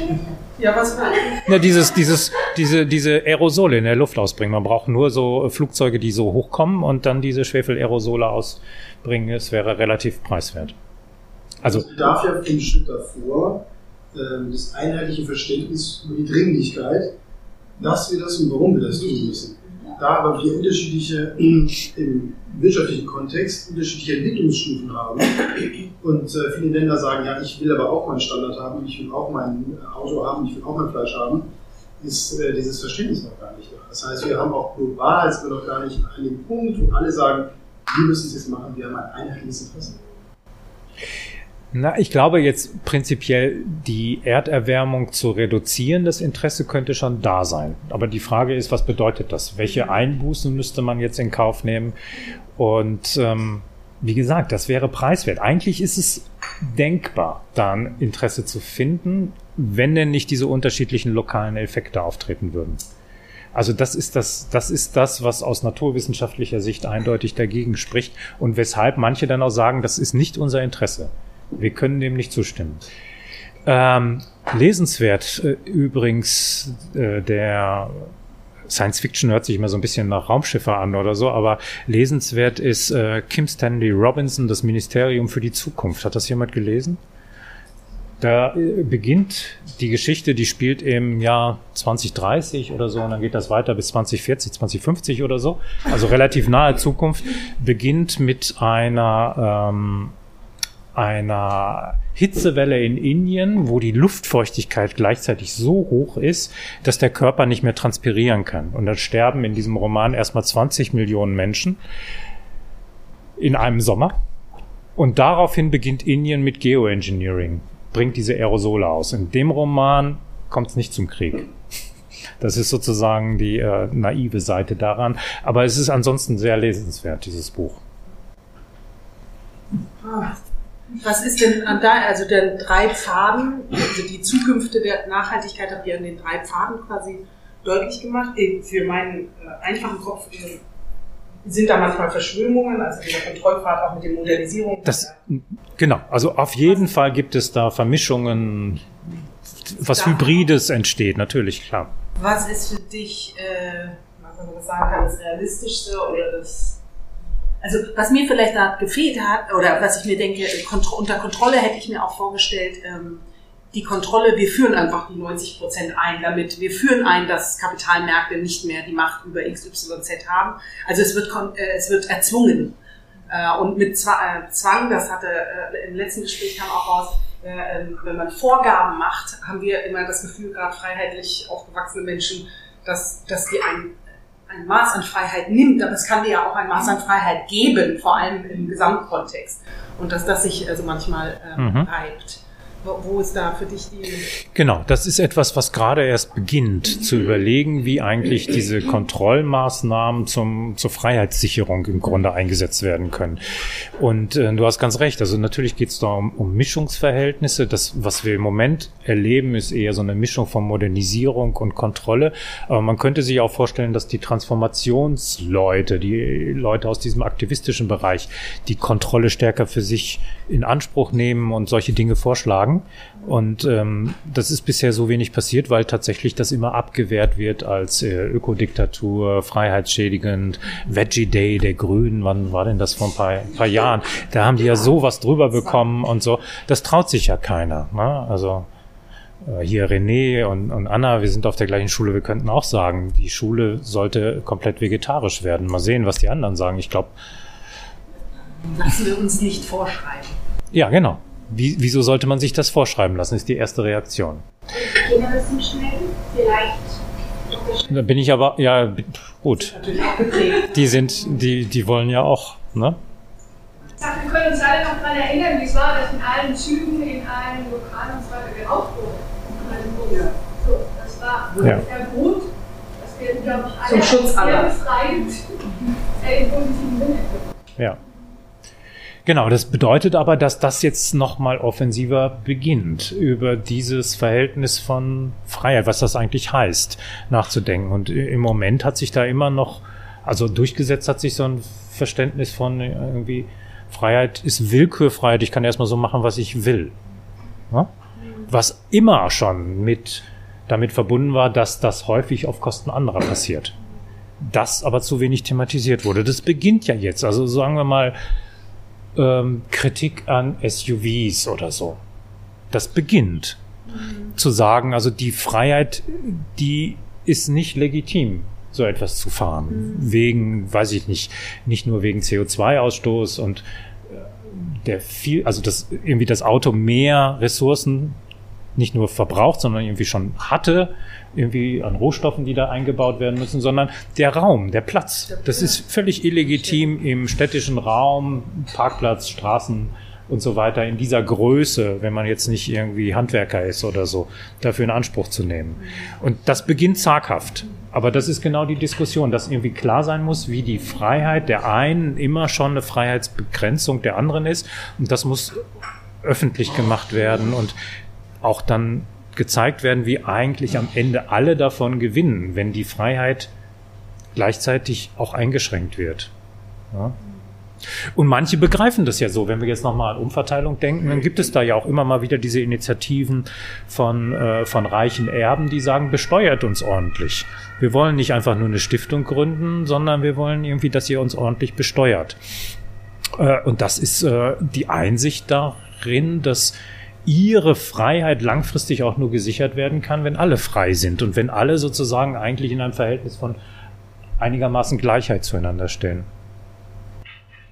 Für, also da frage ich mich, wo ist dann, also ihr, dieses ihr ist ja, ihr sollt uns besteuern, das hat ja einen politischen Aspekt und die politische Dimension dessen, wer ist eigentlich hier für was zuständig. Also man hat ja manchmal das Gefühl, Wirtschaft treibt mehr Politik als umgekehrt, ähm, gerade im hyperkapitalistischen Sinne und wir messen uns nur an BIP und ähm, all das, was dahinter steht. Wo fehlt es denn da an, an, der Politik? Welchen Hebel? Weil die haben ja, die sind für die Polis, für die Gemeinschaft zuständig, äh, im Zweifel auch unbequeme Entscheidungen zu treffen für jemanden, der sagt, ich will aber rauchen, machst du aber nicht mehr, ist entschieden, fertig, ist jetzt ein Gesetzesbruch. Äh, und anstatt quasi jetzt wieder auf die Individuen, die zwar die schnelleren Hebel vielleicht haben könnten, aber die auch Geld dafür haben müssen, äh, sozusagen sich gegen äh, ähm, günstiges Fleisch zu entscheiden. Ähm, und und der, der, der fundamentalere Hebel wäre ja über die Masse. Und damit sehe ich fast mehr die Politik im Hebel. Aber da fehlen mir Ansätze. Liegt es daran, dass sie schneller, dass sie alle vier Jahre gewählt werden, dass es nur von einer Wahl zur nächsten ist? In Amerika ist ja noch äh, schlimmer, finde ich, äh, sieht man die Geschwindigkeit. Wo, woran liegt es, dass da diese, dieses Eingefroren? Das ist jetzt eine ganz komplizierte Geschichte natürlich. Jetzt kommen wir auch noch so in das Feld, sagen wir mal, auch noch der Politikwissenschaften, die äh, ja sich auch mit diesen Fragen befassen. Was ist jetzt eigentlich der Zustand unserer Demokratie? Ähm, was man jetzt beobachten kann, ist natürlich, ähm, also fehlender Mut einiger Parteien, ne, in diese Richtung zu gehen, was mit solchen Erfahrungen zu tun hat, dass dieser Verbotsdiskurs von der anderen Seite gleich so aufgegriffen wurde und gesagt wurde, ihr wollt nur verbieten und da gibt's jetzt so eine Vorsicht. Dann gibt es etwas, was man vielleicht nennen könnte, manchmal nenne ich das den Gelbwestenfaktor. Ihr erinnert euch vielleicht daran, ui, ja, jetzt kriegt das Jahr nicht zusammen. Jetzt, wir haben 22, 17 oder 18 oder so gab es doch die äh, französischen äh, Gilets jaunes, die Gelbwesten, die in Frankreich die ähm, die Kreisverkehre in Frankreich besetzt haben und äh, gegen Maßnahmen von Macron damit auf die Straßen gegangen sind, der nämlich die Mineralölsteuer erhöht hat. Und dann wurde das so irgendwie wahrgenommen, dass das irgendwie reaktionär ist. Ne? Weil irgendwie da sozusagen einfache Leute auf die Straße gegangen sind. Das war nicht unbedingt reaktionär, sondern durchaus natürlich rational, weil diejenigen, die ein niedriges Einkommen haben und pendeln müssen, am ehesten auf das Auto angewiesen sind und die sollten am ehesten zur Kasse gebeten werden. Jedenfalls gibt es seitdem, glaube ich, nicht nur in Frankreich, sondern auch in Deutschland so eine Art Angst davor, dass bestimmte Maßnahmen unpopulär sind und den Rechtspopulisten in die Hände spielen. Das könnte man ja auch den AfD-Faktor nennen. Ich glaube, das ist auch äh, eine Angst, die umgeht, nichts zu stark zu tun, um nicht irgendwie Unzufriedenheit zu wecken und äh, im Grunde den Rechten in die Hand zu spielen. Was man jetzt in vielen. Kann auch der Linken, also nicht das Beispiel, aber extremen Seiten in die Hand spielt. Ja gut, jetzt wenn man sagen, ich weiß jetzt nicht, ob letzte Generation wirklich links ist, aber äh, wenn, wenn du das irgendwie im Blick hast, dann ist es da ja eigentlich eher die Untätigkeit, die mhm. ihnen in die Hände spielt. Und nicht, ja, ne, also das sind unterschiedliche Sachen. Wenn man da vor unterschiedlichen Varianten von Extremismus Angst hat, sind das aber unterschiedliche Ursachen. Ja, und das zusammengenommen führt äh, gewissermaßen zu so einer Statik, glaube ich. Plus grundsätzliche Schwierigkeiten tatsächlich von einem demokratischen System, was erstmal so auf vier Jahre Wahl angelegt ist. Natürlich gibt es da eine Kurzfristigkeit. Und jetzt in der Regel, soweit ich das so kenne, in dem Diskurs fordert man nicht, dass Wahlen dann gleich für die nächsten zehn Jahre abgehalten werden. Aber ähm, man hat Ideen formuliert und das finde ich ziemlich plausibel, dass das Ganze flankiert werden müsste durch eine weitere Kammer ähm, zwei Kollegen, Leggevi und Nanz aus der Politikwissenschaft nennen das die Konsultative. Also wir haben die drei Exekutive, Legislative, Judikative und es müsste so etwas geben wie ein, ein Bürgerrat, könnte man das auch nennen, die eine beratende Funktion haben. Und das auf verschiedenen Ebenen, kommunaler, Landesebene, nationaler Ebene. Die, nee, ja, gut, äh, ja, das ist noch eine andere Geschichte. Das ist wiederum etwas schwieriger. Da bräuchte es diese internationalen Abkommen, die dann, ja, ne, also ist nochmal eine Stufe schwieriger. Äh, jedenfalls ist die Grundidee dort, dass ähm, die langfristigen Vorhaben eigentlich am besten von denjenigen, die nicht von einer Wahl abhängig sind, ähm, durchdacht werden können. Am besten können die dann politische Vorschläge unterbreiten, wenn sie obendrein auch zufällig ausgewählt wurden. Das wäre sozusagen so eine Art Lotteriesystem. Wir würden jetzt für, für das Land Hamburg so einen Bürger, einen Bürgerinnenrat kreieren und es gäbe per Losverfahren für mehrere Jahre, sagen wir mal, 150 Leute, die sich vor allem dann auch mit langfristigen Entwicklungsfragen befassen sollen, die jede Expertise, die sie brauchen, bekommen können. Also die können sich Experten ranholen, das wird bezahlt, dass sie irgendwie sich beraten lassen können von irgendwie auch Leuten aus der Wissenschaft oder Stadtplanung oder was auch immer ansteht. Und die dann entsprechend Vorschläge unterbreiten können, die auch unabhängiger sind von bestimmten Interessen, also auch von lobbyistischen Interessen und die sozusagen als Privatbürger und Bürgerinnen miteinander dafür darum ringen, was sind eigentlich wegweisende Zukunftsprojekte. Und das wäre so ein Vorschlag, dass auf allen Ebenen solche Bürgerräte initiiert werden, die, das nennt man so in, in Philosophie und Politikwissenschaft, deliberativ arbeiten. Also nachdenkend, reflektierend und nicht so abhängig davon, dass sie wiedergewählt werden. Die wissen, sie wissen sowieso nur ein paar Jahre da drin und wir machen uns jetzt Gedanken um die Zukunftsfragen einer Stadt oder eines Bundeslandes und so weiter. Das wäre eine Möglichkeit. Konsultativ ist natürlich, ne, so berat, beratend heißt ja noch nicht, wenn am Ende die Entscheidung eben in der judikativen oder äh, Genau. Also wichtig ist, dass das nicht, dass das nicht einfach nur so ein, so ein, so ein Feigenblatt ist und äh, dann man hinterher wieder mit dem äh, normalen politischen Prozess f- fortgehen kann, sondern da müsste irgendwo auch mit gleichzeitig hineingenommen werden, dass die Vorschläge, die erarbeitet wurden, dass es da äh, eine Pflicht gibt, dass sich damit befasst wird oder dass es irgendwie äh, im Grunde Hebel gibt, die man einbauen müsste in diese Institution, dass die Politik sich ernsthaft damit befasst und äh, beispielsweise auch darüber abzustimmen hat und so weiter. Und das wäre dann natürlich auch ein Zeichen, wenn man sich denn politisch damit befassen müsste und lehnt das komplett ab, was diese 150 zufällig ausgewählten Leute dann erarbeitet haben, das ist begründungspflichtig. Ne? Und dann ähm, könnte da auch ein Druck entstehen, dass die Politik so etwas aufgreift. Im Übrigen auch könnte es sein, dass Politiker und Politikerinnen auch froh sind, wenn sie sich teilweise mal mehr auf so etwas berufen könnten. Das ist ja auch entlastend, dass man sich sozusagen von dem Lobbyismus, unter dem man sonst vielleicht irgendwie erdrückt wird, freimachen kann und sagen, nein, die war, jetzt mal so rechtspopulistisch fast gesagt, die wahre Stimme des Volkes sagt doch was anderes. Ne? Also da spricht das Volk sozusagen äh, in diesen Gremien. Das wäre eine, eine, eine, Abwehrmaßnahme gegenüber all dieses, äh, diese Verzagtheit oder irgendwie das sozusagen nur Rechtspopulisten glauben, im Namen des Volkes zu sprechen. Das ist eine spannende Idee, aber wir sorgen das vor einer, äh, vor dem Hintergrund funktionieren, dass wir eine, eine, eine Gesellschaftszeit haben, die ziemlich überaltert ist. Also das Durchschnittsalter in Deutschland ist schon relativ hoch und die Politik wird momentan auch von den Menschen gesteuert, die, ich sag mal, äh, so circa 30 bis 40 Jahre im Moment leben und einfach sagen, äh, der ganze Klimawandel und so tangiert mich nicht mehr. Ich meine, ich kriege zwar ein PN-Auto mit, aber es ist ein relativ großer Anteil der Gesellschaft, während die letzten, die Bevölkerungsgruppe, die eben noch viel wesentlich auf diesem da eigentlich gar nicht so den großen Stimmanteil hat. Ja, also man müsste jetzt darüber nachdenken, ob es trotzdem in Ordnung wäre, im Grunde ein, ein mh, eine, eine, eine kleine repräsentative Gruppe, die die bundesrepublikanische Bevölkerung abbildet zu haben. Und dann wären die Alten tatsächlich dort in der Mehrzahl. Vielleicht würde sich das aber auch darüber regeln, dass die zum Teil Kinder und Enkelkinder haben.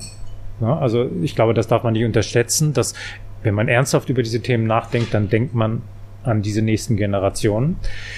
Oder man müsste überlegen, inwieweit das im Grunde diese Stichprobe gewichtet gezogen werden müsste. Ja, dass also man von vornherein politisch sagt, es geht eigentlich um diejenigen, die jetzt relativ jung sind und auch deren Kinder und es ist besser, wenn die einen höheren Anteil haben, als sie jetzt in der Bevölkerung haben. Das könnte man ja auch vorher sozusagen so festlegen. Ich finde die Idee ganz charmant. Ich glaube auch, man, kann eine Menge gute Gründe finden, es nicht zu tun. Also ich könnte, ich bin kein Politikwissenschaftler, aber ich könnte mir vorstellen, dass, dass es Politikerinnen gibt, die sagen, wir sind doch vom Volk gewählt. Ja, aber die, aber die Legislative, also wirklich das Gesetzgeberische, würde weiterhin bei Ihnen liegen, ne? Absolut. Also ich, ich, ich würde sagen, ich, ich mag die Idee und ich, ich finde die sehr charmant, zu sagen, wir müssen längerfristig denken als eine begleitende, weniger kontrollierende, aber begleitende, entlastende Instanz für die, für die Politikerinnen und Politiker. Mhm. Ähm, und das ist eine Veränderung. Veränderung heißt auch, es gibt Diskurs und es gibt Widerstände. Das, und, aber das ist ja was Gutes. Solange das in konstruktive Bahn geleitet wird, ist es ja, ist es ja was Gutes. Genau. Das ist übrigens sowieso, glaube ich, klar. Also Widerstände werden wir haben in allen möglichen Hinsichten. Also die kommenden Jahrzehnte werden voller Konflikte sein, was wir jetzt ja sowieso erleben, Ukraine-Krieg und so weiter. Aber das wird alles sich verstärken. In, innergesellschaftlich, zwischengesellschaftlich. Das ist relativ klar. Ja, wenn Sie einmal so den wissenschaftlichen Mantel ablegen. Mich würde interessieren, wofür brennen Sie, für welche Lösung, für welche Wege ist der Bürgerrat da ein Teil? Aber auch die andere Position, ähm, wenn man sich so diese ganzen Szenarien anguckt, was alles passieren kann, wie gehen Sie mit diesen ja, Dystopien um? Ja. Auch persönlich. Mhm. Sind Sie weiter aktiv und vielleicht auch zuversichtlich, auch zuversichtlich weiter. Ja, ähm, also ich muss einmal noch ein bisschen abstrakt bleiben und dann komme ich zu dem Persönlichen. Also was, was glaube ich, das, wir hatten vorher so über Thesen gesprochen. Was, was, äh, was so eine These jetzt von mir wäre, ist, wir müssen dieser Katastrophe, in der wir schon leben und die noch massiver kommen wird, der müssen wir realistischer ins Auge sehen. Also dieses, dieser Nachhaltigkeitstalk im Sinne von, naja, wir machen ja schon und es wird schon irgendwie, das ist, glaube ich, völlig falsch. Da stehe ich aber zum Teil auch also gibt es auch in, in, unseren Debatten unter den Sozialwissenschaften unterschiedliche Meinungen. Es gibt auch wirklich Leute, ich habe eine Kollegin, Soziologin, die sagt, äh, wir dürfen die Leute nicht irgendwie mit diesem dystopischen Zeug verschrecken, dann kommt keiner mehr ins Handeln. Aber meine These ist, das ist eigentlich das, was über die letzten 40 Jahre schon passiert ist, dass irgendwie gesagt wird, ja, wir haben jetzt zwar nur noch zehn Jahre, also es das heißt immer, wir haben zehn Jahre, aber die zehn Jahre haben wir noch. Na? Machen wir es jetzt noch schön das hat zu nicht allzu viel geführt. Also ich glaube anzuerkennen, dass die, worin wir leben, nicht mehr eine Krise ist. Krise ist nämlich irgendwie immer so ein Begriff. Es spitzt sich zu und dann kann man es überwinden und lösen. Das lässt sich alles nicht mehr lösen. Wir steuern auf eine Welt zu, die garantiert von dem, was man weiß, auf, also irgendwie so mit keine Chance hat, 1,5 Grad Ziel zu erreichen. Eigentlich auch keine Chance hat, das 2 Grad Ziel zu erreichen.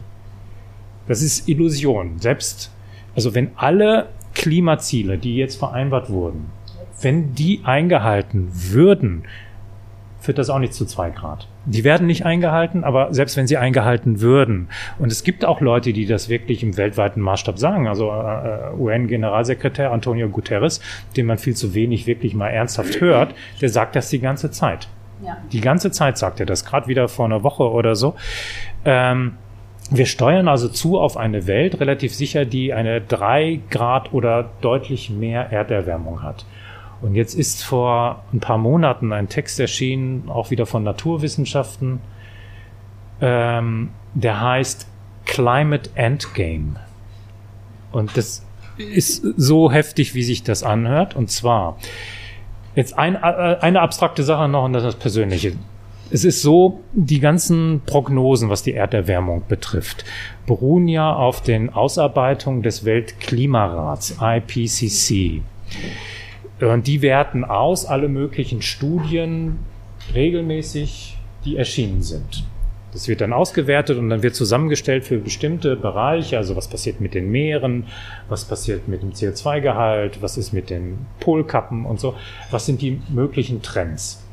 Und das IPCC, weil die sich im Konsens einigen müssen und das dann auch hinterher von allen Regierungen abgesegnet werden muss, dieser Bericht, neigt zu so äh, Mittelwegen, dass sie sagen, das sind die wahrscheinlicheren Entwicklungen und die unwahrscheinlicheren werden ausgeblendet. Und nun sagen bestimmte Leute aus diesem Kontext, es war ein Fehler, dass wir immer nur sozusagen auf diese wahrscheinlichen Pfade geguckt haben. Es ist nämlich möglich, dass zwar mit geringerer Wahrscheinlichkeit eine Erderwärmung von fünf oder sechs Grad in den nächsten Dutzenden von Jahren zu, äh, zu ähm, konstatieren ist. Aber wenn das einträte, dann muss man sozusagen sich die Welt ausmalen, wie sie dann aussieht. Das ist also überhaupt nicht mehr vorstellbar, wie diese Welt dann aussieht. Und das muss man viel, viel ernster nehmen. Wenn das eintritt, so behauptet dieser Artikel, werden durch Kriege, Hungersnöte, andere Katastrophen, wird wahrscheinlich ein Viertel der Menschheit in den nächsten 100 Jahren sterben. Ein Viertel der Menschheit. Und das ist nicht unwahrscheinlich, aber dieses, dass es etwas weniger wahrscheinlich ist, als dass wir bei drei Grad landen, hat dazu geführt, dass das in diesen IPCC-Berichten nicht auftrat. Und das heißt, wir müssen uns wirklich ernsthaft, meine, das ist meine, meine These, mit dieser möglichen Katastrophe auseinandersetzen. Das ist vielleicht jetzt nicht der allerwahrscheinlichste Weg ist, dass wir bei 6 Grad enden, aber es kann gut sein. Und das nenne ich einen aufgeklärten Katastrophismus, den wir brauchen. Also wir dürfen jetzt nicht so tun, als dürfte man diese Katastrophe gar nicht betrachten, weil uns das paralysiert. Ich glaube, die Kunst muss jetzt darin bestehen, diese Katastrophe der irgendwie ins Auge zu sehen, dass es kommen kann. Ob wir sie jetzt erleben oder irgendwie die nächste Generation sei dahingestellt. Und trotzdem ist es nicht vergeblich, etwas zu tun. Das ist jetzt das Ding. Also irgendwie trotzdem weitermachen, ohne in so einem naiven Optimismus zu sein. Vielleicht habt ihr das mitgekriegt, dieser amerikanische äh, äh, Schriftsteller Jonathan Franzen. Gibt ja irgendwie einige Bücher auf Deutsch, die Korrekturen, damit ist er bekannt geworden und so etwas. Der hatte mal vor ein paar Jahren im New Yorker einen Artikel darüber, dass es eigentlich zu spät ist für diesen ganzen Talk, wir schaffen das, die Erderwärmung zu stoppen. Und der ist zu dem Schluss gekommen, Trotzdem müssen wir für jedes Zehntel Grad kämpfen, auch wenn es jetzt wirklich darum geht, nicht mehr die zwei Grad zu erreichen. Trotzdem macht es einen Unterschied, ob wir bei 2,9 Grad landen oder 3,0. Also das ist entscheidend. Und er sagt, wir dürfen die andere Dimension nicht äh, vergessen, den Naturschutz, das klassische Modell, nämlich bestimmte Biotope sozusagen zu erhalten. Das hat nichts mit CO2-Ausstoß und Erwärmung zu tun, aber wir brauchen diesen Schutz der Biodiversität. Und ähm, ja, wir sind Kleingärtner, Anna und, und, und meine Frau und ich und so. Also das ist sozusagen auch etwas. Wenn wir die CO2 nicht äh, irgendwie aufhalten können, dann überall dafür sorgen, dass die Biodiversität nicht schwindet. Und, und so gibt es also so verschiedene Pfade. Und, und irgendwie jedes Zehntel Grad zählt und trotzdem ist es erstmal entmutigend. Und ja, ich, äh, wie ich damit umgehe, das macht mich manchmal extrem traurig äh, oder verzweifelt und dann hilft es dann nichts und steht am nächsten Tag wieder auf und macht seine Arbeit. Und das ist irgendwie auch quasi Teil meiner Arbeit. Ich bin halt jetzt in einer privilegierten und unangenehmen Situation zugleich. Ich habe das Privileg, über all das nachdenken zu können. Also ich muss jetzt nichts anderes machen. In der Wissenschaft ist das jetzt mein Thema. Aber es ist natürlich auch, auch heftig. Und ähm, es gibt immer so Situationen, die mich eigentlich, ähm, also im Zusammenhang mit unserer Tochter irgendwie immer sehr traurig machen. Wir gucken gerne irgendwie so Vorabendprogramm die Arte Naturfilme. Aber kein Film kommt aus, ohne fünfmal darauf hinzuweisen, dass das irgendwie gerade die letzten Exemplare sind oder ne? also wie äh, wir gerade im sechsten Massenaussterben leben und in den nächsten Jahren wahrscheinlich eine Million Arten ausgestorben sein werden. Also das ist noch die andere Seite. Wir haben jetzt viel über Erderwärmung gesprochen, aber das andere, es wird die ganze Zeit um uns herum gestorben. Und das ist heftig und äh, ja, weiß ich nicht. Da können einem die Tränen kommen. Bitte? Trotzdem sind wir ja sagen die Verdrängungsweltmeister. In dem Moment, wo es nicht so persönlich wehtut, gucken wir ja auch nicht hin. Also betrifft ja so Individuum. Persönliche, ne? also die, also die Baustellen, da gucken wir ja nie gerne hin. Das ist so. Ja. ja und man braucht, glaube ich, dann irgendwie seine Bereiche, wo man irgendwie sich äh, davon auch erholen kann. Also ich glaube, es ist schon wichtig hinzugucken, wie so Scheuklappen sicher keine Lösung. Und in meinem Fall ist das, äh, äh, ich mache Wing Chun und Tai Chi, also so chinesische Kampfkünste und das bringt mich wieder irgendwie so ein bisschen so in eine Ruhe. Mehr kann man nicht machen. Ich muss sagen, in 35 Morgensalons war kein einziger Gast dabei. Die waren aus, also von äh, Historie, Religion, anderen Ländern, äh, Naturwissenschaften, so war kein Mensch dabei, der nicht das Thema Selbstfürsorge in irgendeiner Form angesprochen hat. Ähm, also das ist wir sind ja auch Natur, so äh, irgendwo. Wir als Mensch sind, oder Tier, wie, auch, wie wir, wie wir uns kategorisieren wollen, aber wir gehören ja auch zur Natur und die Pflege der Natur von sich selbst. Ähm, also für dich ist es dann Tai Chi, weil sonst ich habe das schon auch manchmal, du hattest mir gesagt, als wir länger gesprochen hatten, da bei, bei Erzählabend, sagtest du ja, der Zukunftshorizont schließt sich. Ähm, das, war, das ist mir sehr geblieben und da habe ich, äh, hab ich noch so viel nachgedacht und gesagt, nee, das ist mir zu negativ, aber das ist natürlich dann auch der so Optimist in mir, der äh, versucht dagegen anzuwettern und sagt, ja, aber man muss, also es braucht diesen Katastrophismus auf der einen Seite, aber wenn die Katastrophe in mir ja auch ist, dann bin ich ja, dann mache ich vielleicht auch nur noch katastrophale Dinge im Außen. Ja. Und bin nicht mehr, äh, begegne der Welt nicht mehr äh, äh, offen und nur noch mit so einer inneren Enge und nicht mehr mit einer Weite, um auch die Möglichkeiten zu sehen, die es vielleicht gibt, die ich zumindest habe, Mhm. wenn jeder kommt. Ja, ja. Also Extinction Rebellion ne, aus, aus, aus Großbritannien kommt, hat da tatsächlich einen ganz interessanten Ansatz, finde ich. Die, die sagen, ähm, dass man diese Katastrophe ernst nehmen muss und im Grunde eigentlich diese Gefühle von Verlust und Trauer beispielsweise auch ernst nehmen muss und da drin dann aber nicht zu verharren, sondern das zu transformieren. Das ist aber wirklich irgendwie eine bestimmte das ist, irgendwie was, was emotionales Management, was man da betreiben muss, dann trotzdem die Motivation zu entwickeln. Und da stehen wir auch als Gesellschaft am Anfang. Also der Horizont des Sonnenaufgangs und so, auf den wir zusteuern, der ist es nicht. Ne? Sondern, Ähm, ich, ich schaue ein bisschen auf die Uhr, wir haben 20 vor 10. Äh, Wir hatten, äh, wie ihr seht, äh, ich bin gerade umgezogen und habe die Flipcharts nicht gefunden. Ganz einfach, deswegen hatte ich keins dabei, aber ich wiederhole die Punkte, die ähm, normalerweise habt ihr immer so drei Impulse zum Mitnehmen. Ich würde sie jetzt mal auf der Tonspur sagen äh, und die sind auch alle gefallen. Und der letzte hast du auch äh, gerade gesagt, also dieses erstmal dieses Anerkennen, dass die ökologische Katastrophe eben nicht nicht eine Krise ist, sondern sie ist die Krise, beziehungsweise gar nicht das Wort Krise, sondern sie ist einfach ein, ein Daueralarm, der, den wir uns bewusst machen sollten. Und nicht einreihen sollten in die, die man vielleicht aussitzen könnte. Das zweite war auch die, ähm, die Verbindung ähm, ja, der Ökologie mit den, mit den Fragen nach Gerechtigkeit. Wir haben über Umverteilung gesprochen, über eben Demokratie, natürlich die System, Wirtschaftssystemfrage Kapitalismus. Also das eine geht nicht ohne das andere. Äh, deswegen kommt mir jetzt auch im Nachhinein der äh, Modernisierungspfad eigentlich der Unlu also der, das wird nicht klappen. Äh, das, das kommt mir utopisch vor. Und das dritte ist so dieses Imaginieren, also diesen aufgeklärten Kapi aufgeklärter Kapitalismus. Katastrophismus, ohne diese entmutigende ähm, oh mein Gott, Apokalyptik zu kultivieren. Das ist ganz schwierig. Also das ist, weil da ist dann jeder selbst auch emotional, wie du schon sagst, äh, gefragt. Ich schaue dem Sch Schrecklichen ins Auge und sehe aber trotzdem noch Zukunftshorizonte, die vielleicht noch nicht ganz geschlossen sind.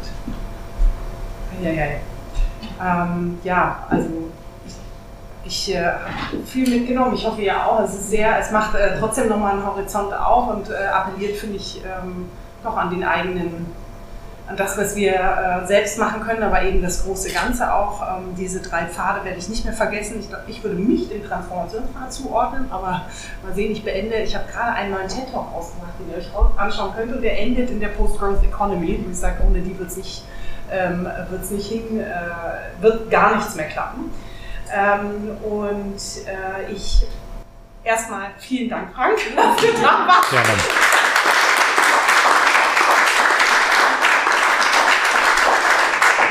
Ich bin immer beeindruckt, wenn man äh, Menschen wie dir, den kann man so gut folgen, obwohl es sehr auch zum Teil ja hochintellektuell und akademisch ist und dann aber man kann alles so schön aufgleisen und, und verstehen. Also ähm, du hast, äh, glaube ich, viel bewegt. Wir haben jetzt noch, wir können bis 10 gerne hier noch mingeln und sprechen mit Frank, mit, mit, untereinander. Und ähm, der nächste Morgensalon, auch der letzte dieses Jahr, findet am 25.11. statt in Kila Limar. Sie ist Architektin und ähm, Vorsitzende des Vereins Visions for Children, die sich, äh, sag ich mal, den Krisen dieser Welt, vor allem in Afghanistan, in, äh, in Ländern widmet, wo sie auch herkommt, eigene Fluchterfahrung und ähm, die natürlich für eine sehr, also menschliche Humanität und menschliche Werte dafür sehr einsteht und einfach eine sehr, sehr interessante Persönlichkeit auch ist. Ähm, und dann gibt es erstmal eine Zeit eine bestimmte Pause, weil ich dann irgendwie diesen Menschen rausdrücken muss und, ähm, äh, äh, und dann schauen wir mal, äh, wann, ich, äh, wie, wann und wie zuversichtlich ich äh, den Morgensalon wieder starte. Aber schön, dass ihr da wart und äh, ja, ich freue mich, Morgen mit euch ausgehen zu lassen. Dankeschön.